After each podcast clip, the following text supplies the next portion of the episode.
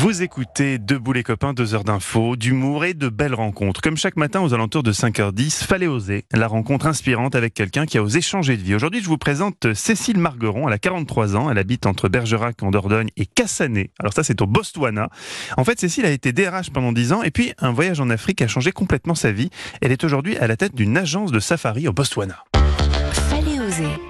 C'est quelque chose qui a été vraiment progressif. Alors j'ai toujours beaucoup aimé voyager. Et un jour, euh, lors d'un voyage, euh, j'ai rencontré une personne qui m'a parlé du Botswana.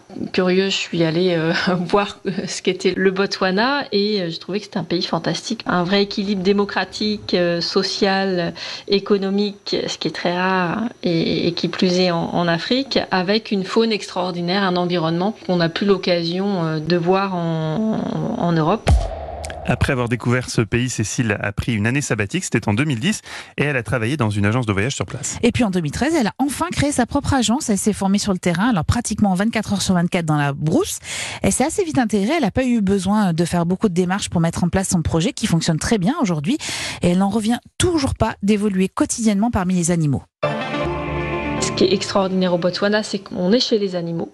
Euh, je pense que c'est encore le seul endroit unique au monde où la nature est aussi authentique. À chaque fois que j'arrive, que je pose un pied au Botswana, euh, je suis à peine sortie de l'aéroport, parfois même en, atterrissant, je les aperçois. Je- les premières personnes, entre guillemets, les êtres en tout cas, que je croise sur mon chemin, souvent c'est des éléphants qui traversent la route. Et que les, les seuls embouteillages qu'il y ait dans la petite ville de Kassané, c'est les éléphants qui traversent la route pour aller boire à la rivière.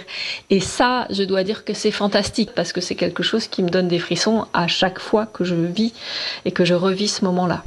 Un embouteillage d'éléphants. J'adore le concept.